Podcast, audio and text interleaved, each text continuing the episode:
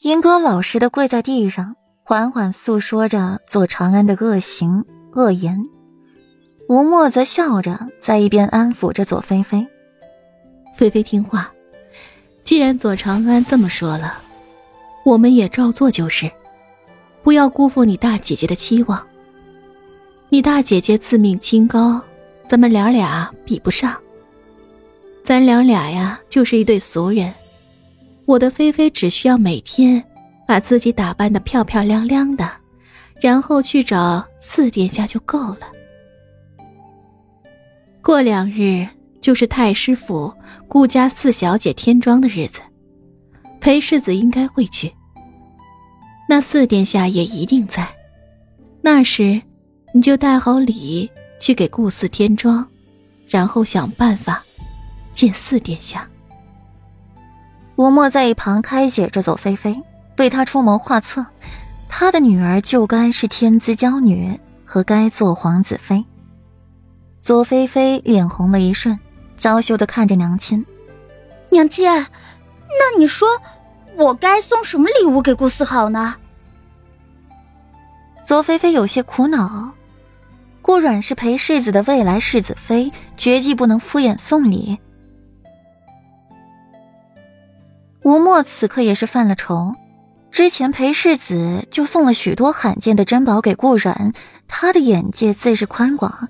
平常的礼物还不一定讨得他的欢心，就送那件吉里斯，是江南丝织极品，也是顶好的东西。吴墨眼珠子一转，笑道：“左菲菲有些犹豫，那丝线是极好的，她都还不舍得用呢。娘亲，可不可以换一个？”左菲菲摇摇吴墨的手，央求。菲菲，舍不着丝线，套不着狼啊！你日后若是与裴王府世子妃交好，那你嫁于四殿下的几率，不是又大了许多吗？吴莫耐心的劝解左菲菲，与丝线相比，他更想要权势。左菲菲脸上忍着痛意，送走了吴墨，吩咐丫鬟道：“嗯。”把那几缕丝波一搬出来，区区庶女哪里用得着这么好的丝线？左菲菲说完这话时，浑然忘却自己也是一个庶女了。二小姐，这样会不会不太好？送人家东西还要克扣下来一半，有什么不好的？你是主子还是我是主子？一个庶女能有什么见识？怎么？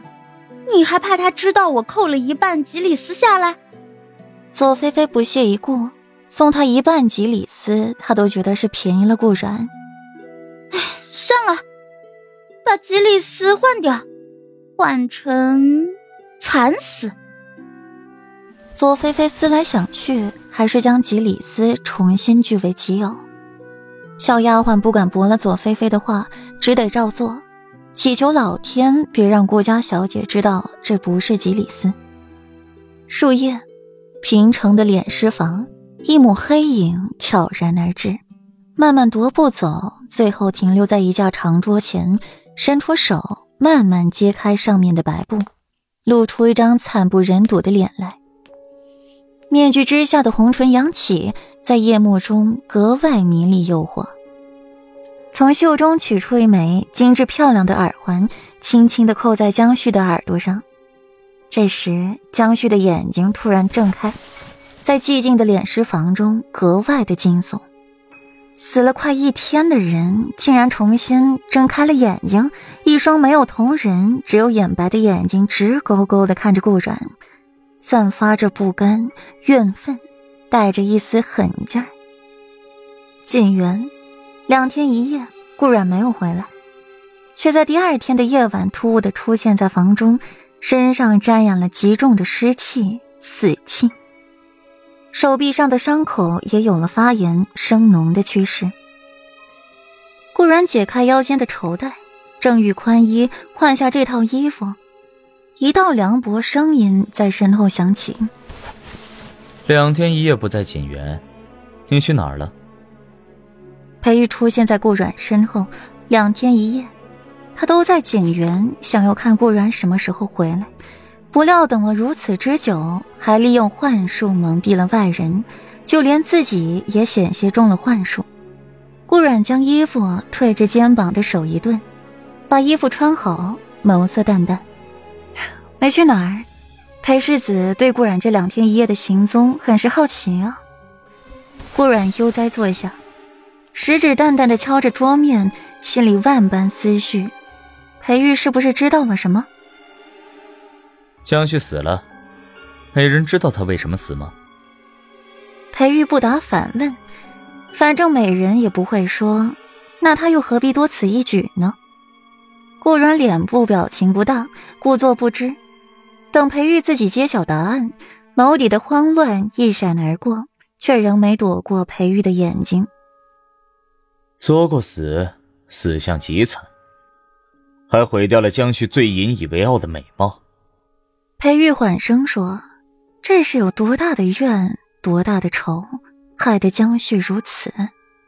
那江侧妃真是太惨了，就是不知何人狠毒心肠至此。”顾然笑笑，仿佛真的对这事毫不知情。